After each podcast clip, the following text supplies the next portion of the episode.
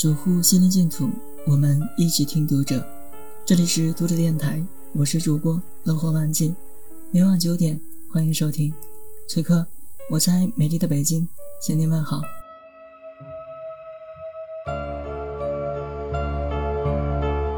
一天下午，我和丈夫本开车去比弗利山庄购物和吃午饭，这对他来说是一趟购物之旅。他是那种一两年才会去采购一次的人。这次他想要一条上档次的休闲裤。当经过布莱顿大道的精品店时，我们停了车。橱窗里的模特穿着一件海军蓝的轻质棉布休闲裤，腿部渐渐收紧，有型有款。我叫住丈夫，把裤腿指给他看。他对我说：“这正是他想要的裤子。”我们立刻走进店里。本说他想试一下橱窗里展示的那条蓝色裤子。一个年轻热情的店员立刻拿出裤子，领他去试衣间。本从试衣间走出来，我忍不住惊喜地叫出声来：“这裤子可真配他！”本也挺喜欢这条裤子，我们都觉得一定要买下它。我问店员：“这条裤子要多少钱？”其实我们进入这家高端店之前，我就知道这里的东西一定价格不菲。但我想，毕竟只是一条休闲裤，又能贵到哪里去呢？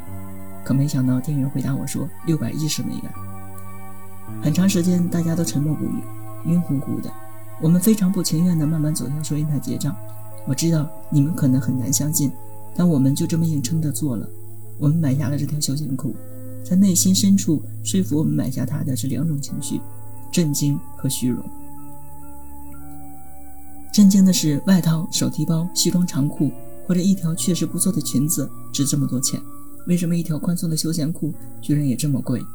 虚荣是因为我们实在不能不买下这条裤子就这么走出去，我们太好面子了。虽说这条裤子没让我们破产，但它给我们一个重要的教训：虚荣和物欲紧密相关。我们后来会经常拿买裤子这件事取笑彼此，但买下来裤子的那一刻是让人痛苦的。不管你多有钱，都不要让虚荣心逼着你去买价格高的离谱的东西。如果你只是怕售货员冷眼相对，或者这件东西的价格超出你的心理预期，很简单，只要说谢谢，这不是我要的，就可以潇洒的转身离去了。